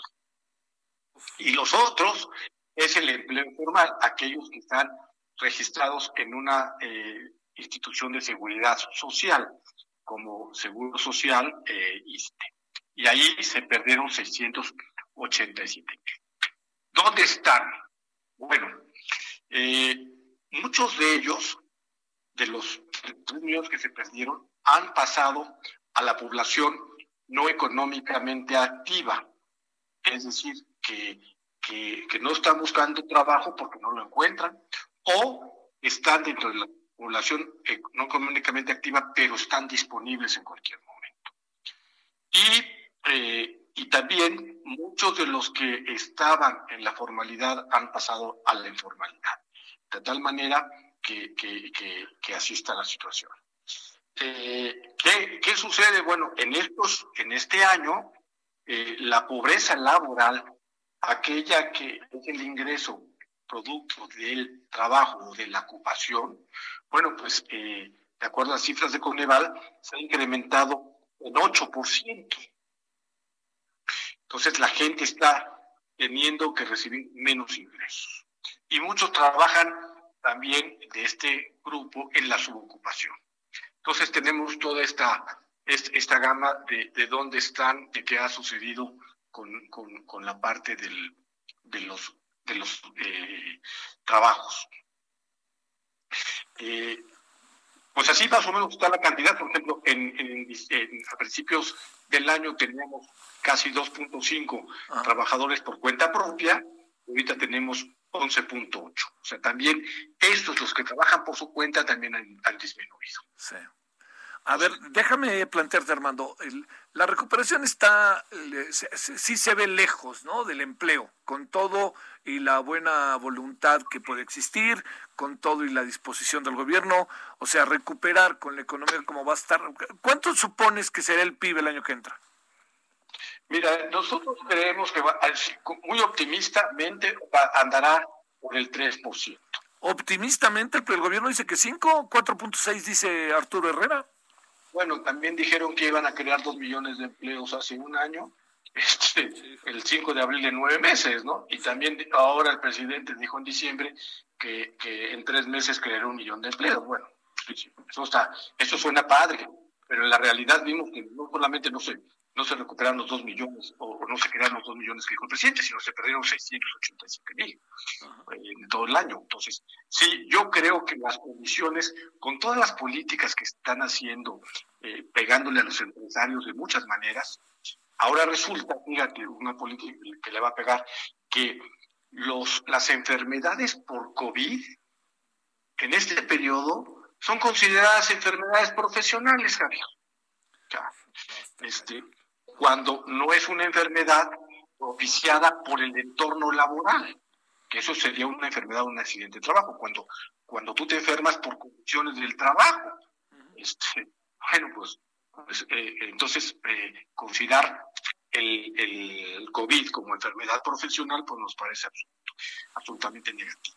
Por lo tanto, todas esas políticas de la subcontratación que, que quieren prohibir, eh, el incremento de las pensiones, como lo platicamos la semana pasada, eh, en casi 9% durante varios años, pues dificulta que se cree más empleo, más ocupaciones y más empleo formal. Nosotros calculamos que el empleo formal, eh, recuperación del empleo formal, va a tardar más o menos hasta el 2025 podemos empezar a recuperar. Entendiendo como recuperación, Javier, no solamente los que perdimos, sino, sino eh, los que dejamos de, crear. Mira, eh, debimos de haber creado en 25 meses que lleva este gobierno 60 mil empleos por año, que es el promedio de lo que se creó mensualmente el sexenio pasado. Esto nos da que en los 25 meses debimos haber creado un millón y medio de empleos. ¿Sabes cuántos crecimos? 150 mil. Es decir, en creación de empleos estamos abajo en un millón 300, 350 mil. Más los que perdimos, más los 650 mil que perdimos, pues resulta que tenemos un déficit de empleos de 2 millones de, empleos. Eso nos va a costar cuatro años recuperarlo. Sí. Oye, a ver, para, para plantearlo de esta manera, tenemos, eh, digamos, a ver, si es muy optimista, 3% es siendo muy optimista, dices Armando, eh, ¿qué, está haciendo la gente que pierde empleo? ¿Dónde anda? ¿Qué hace? ¿Anda en la calle? ¿Está en su casa? ¿Pide su dinero de afore? Eh, y luego, para colmo de males, si se enferma, ahora resulta que el seguro este, no paga porque resulta que es enfermedad profesional. ¿Quién determinó lo de que era enfermedad profesional? Eh? El Seguro Social determinó hace la semana pasada, salió un comunicado de que, de que es el Seguro Social según sus atribuciones este, está marcando que eh, durante el tiempo de la pandemia eso será considerado enfermedad profesional. Entonces, imagínate. ¿Qué hace? Bueno, muchos están en la, en la subocupación, es decir, trabajan menos de 35, eh, de 35 horas a la semana, recibiendo menos ingresos, están trabajando en la calle, en, pues de, en, en, el, en el comercio callejero, eso están haciendo. Este, muchos están robando, este, cada vez nos encontramos más. Yo vivo en un pueblo, aquí tienes tu casa, donde no había, no había robos y ahora se están incrementando los robos. Este, en un pequeño pueblo de 50 mil habitantes, imagínate. Imagínate cómo se, se está eh, creciendo en las ciudades. Este, y bueno, y además con condiciones de, de pobreza eh, que se están incrementando. creció, creció la pobreza 8%, eso significa 11 millones de, de, nuevos pobres durante, durante un año, eh, y entonces, pues este es, esta es la situación del empleo, ahí están, y, y el gobierno no ha hecho absolutamente nada por el apoyo al empleo. Cuando en todos los países le han destinado fuertes recursos y es el empleo, sobre todo el empleo formales, es a lo que debieran estar apoyando porque es el que genera el pago de impuestos y de contribuciones.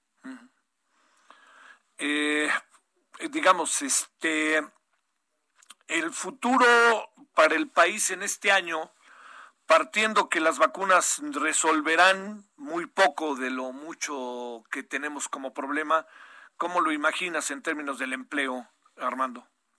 Muy bajo. El, el 2021 va a ser muy bajo yo eh, optimistamente pensando que se crean 300, 600 mil empleos, de 600 a 800, muy optimistamente, pensando que prácticamente se van a, empezar a recontratar algunos de los que de los que se perdieron, pero no se crearán adicionales. y empleos no, no, no bien remunerados, empleos con menor ingreso de lo que se tenía. Todavía las empresas no van a estar en situación de poder incrementar los salarios a los, a los, eh, a los trabajadores. Y además, tomando en cuenta que eh, de, todas las personas que tenemos con un empleo personal subordinado. Oye, híjole, esa es otra, ¿no? Este, eh, el subempleo, es decir, que trabajas al día cuatro horas pues, porque las empresas se cierran o porque tú trabajas cuatro y cuatro trabaja otro, nadie, nadie, ah, nadie tiene ahí el, el, este, el, como el eje. Eh, déjenos rápidamente restablecer la comunicación con, con Armando eh, Leñero ahorita para que podamos ya ir cerrando la conversación. Estamos hablando del desempleo, estamos hablando de cómo ha venido a afectar y qué es lo que puede pasar. Eh, ahí estamos de vuelta, estamos de vuelta. oye, Armando, a ver, déjame plantearte algo ahí cuando se, lamentablemente, se, este, se, cortó la comunicación. A ver, eh, eh, este, la, gente está en la calle, está buscando empleo. La informalidad, cómo se, se, crece la informalidad, va a ser difícil poder tener un control y una recuperación que la, la, industria restaurantera sirve de algo o no sirve de nada? En ese sentido. sí, por supuesto que, que, sirve mucho. Eh, yo creo que la industria restaurantera, la, la que está formal, la, la, como tal, sí, por supuesto, porque a la mayoría de los trabajadores de la industria restaurantera los tienen con un salario mínimo, entre uno y dos salarios mínimos. Y entonces, en la, en la medida que se reactive la industria eh, restaurantera, podrá eh, incentivarse otra vez el empleo en esta, en esa área. Y no solamente esa, sino también eh, la industria del turismo en general. Eh, todos esos empleos en general tienen un salario mínimo, dos salarios mínimos, lo que reciben. Y su, y su ingreso adicional lo completan con propinas. Pero, según los estudios, ve que en el 2021 los que van a crecer menos o no van a crecer, las áreas que van a decrecer son la hotelería y el turismo. Y dentro de la hotelería también vienen los restaurantes. Hay, no hay mucho optimismo que crezcan mucho durante el 2021. Y otra área que, que, va a disminuir mucho son todas las empresas de empleo de subcontratación, que muchas irán a desaparecer con, con este eh, con esta figura o con esta, esta nueva ley que quieren dictaminar lo antes posible.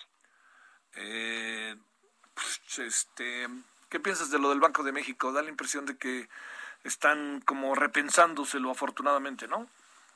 Afortunadamente sí, pues bueno, yo creo que ahí los del Banco de México también tenemos la presión de afuera, este, e inclusive también en el trabajo, en los temas laborales y, los, y estos temas eh, la, presión de afuera con el nuevo gobierno de Estados Unidos está siendo muy fuerte.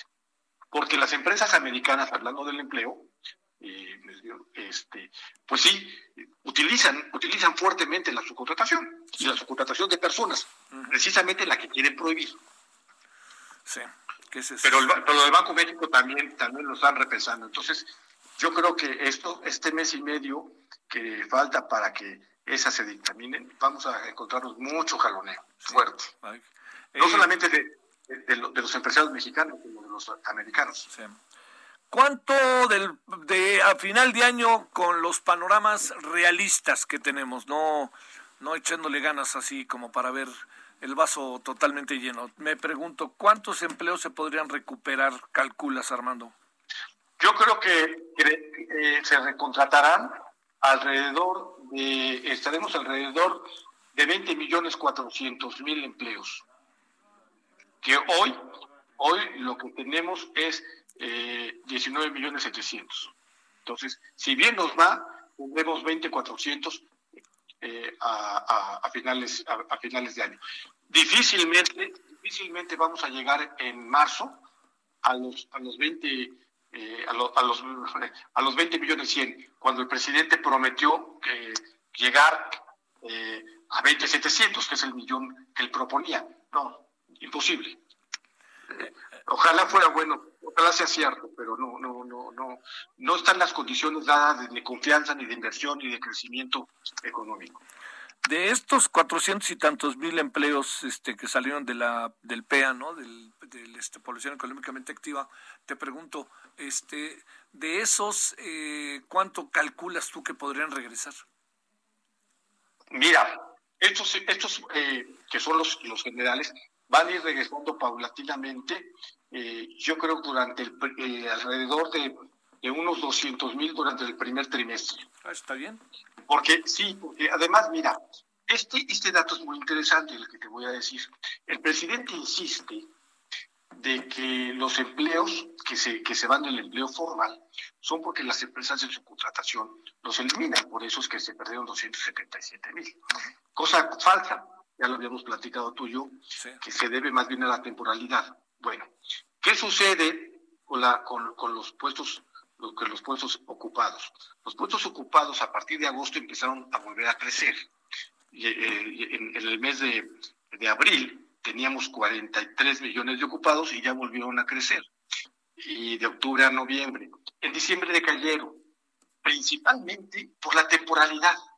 O sea, y esto rompe el esquema que plantea el presidente, que es por la subcontratación. No, los empleos en general, las ocupaciones en general, se caen por la temporalidad. ¿Sí? Entonces, este, eso se van a ir recuperando porque más que obedecer a la pandemia, están obedeciendo a la temporalidad.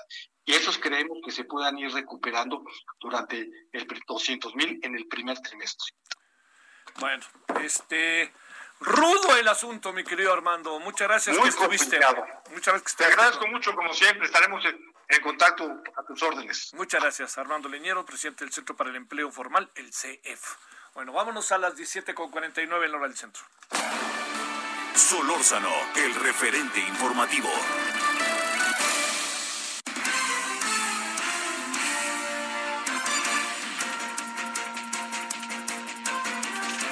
Bueno, a ver, este, este asunto del empleo sí está muy cañón. Bueno, a ver, vámonos contigo hasta Jalisco, Mayeli Mariscal, ¿cómo has estado? Hola, ¿qué tal Javier? Muy buenas tardes, buenas tardes al auditorio. El gobernador Enrique Alfaro Ramírez el día de hoy se realizó la prueba eh, de COVID-19. Esto eh, luego de que la semana pasada, justo el jueves, estuvo en una reunión en Palacio Nacional con el presidente Andrés Manuel López Obrador. El resultado de esta prueba dio negativo, fue una prueba de antígenos, así lo informó esta mañana el mandatario jalisciense. Y es que, eh, pues bueno, recordar que el presidente Andrés Manuel López Obrador se encuentra en estos momentos eh, positivo a COVID, al igual que eh, pues otros personajes también de la política, incluso de su gabinete que estuvieron cercanos a Andrés Manuel López Obrador, pues Enrique Alfaro Ramírez eh, cumple con esto para eh, pues estar seguro de que no es portador de este virus de COVID-19. y bueno, comentar que esta prueba, eh, repito, la hizo el día de hoy, fue una prueba rápida de, de detección de antígeno para SARS-CoV-2 y eh, estuvo a cargo de la doctora Tania Edith Galindo Castañeda, según consta en el sello y la firma que acompaña el documento, Javier. Oye, bueno, como sea, mi queridísima Mayeli, tenemos que esperar también un poquito más, porque ¿cuándo se reunió con el presidente? ¿El jueves o viernes? Por ahí, ¿no? El jueves, así es. Bueno, pues tenemos que esperar que pasen varios días, ¿no? Todavía esta primera prueba lo, lo coloca ya en que por lo pronto lo que ha pasado no, pero digamos la prueba buena pues tendría que ser también como han dicho los doctores, ¿no? Si tiene algún indicador que no se siente bien, pues ahí es cuando, ¿no? Pero bueno, esperemos que no tenga. Muchas gracias, Mayeli. Hasta luego, excelente tarde, esperemos que no. Esperemos que no, muchas gracias, gracias. Bueno, vámonos hasta el Estado de México, Leticia Ríos, ¿cómo estás, Leticia? Hola, ¿qué tal Javier? Buenas tardes, un gusto saludarte. Para informarte que luego de la aprobación del paquete fiscal 2021 para el Estado de México, los empresarios mexiquenses pues urgieron al gobierno estatal implementar acciones enfocadas al tema de salud a fin de garantizar la infraestructura hospitalaria, médica, abastecimiento de insumos y medicinas fundamentales para hacer frente a la pandemia. La presidenta del Consejo Coordinador Empresarial del Estado de México, Laura González, señaló que las restricciones en la actividad económica y la movilidad no han logrado el efecto necesario para frenar los contagios, las hospitalizaciones ni la pérdida de vidas en la entidad. Eh, ella destacó que eh, con la aprobación de este paquete fiscal se debe trabajar en revertir las carencias que tiene el sector salud del Estado de México en estos momentos que atravesamos una situación tan difícil.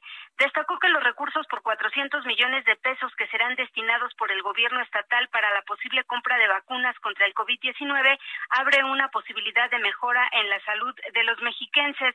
Y bueno, eh, eh, Javier, pues lo que pasa es que aquí en el Estado de México siguen aumentando los casos eh, de COVID-19. De acuerdo con el último reporte de la Secretaría de Salud, hasta ayer se registraban 139 mil casos positivos, es decir, 3.400 más que la semana pasada, mientras que las personas fallecidas suman 20.186, un total de 944 en relación con el mismo día de la semana pasada, Javier.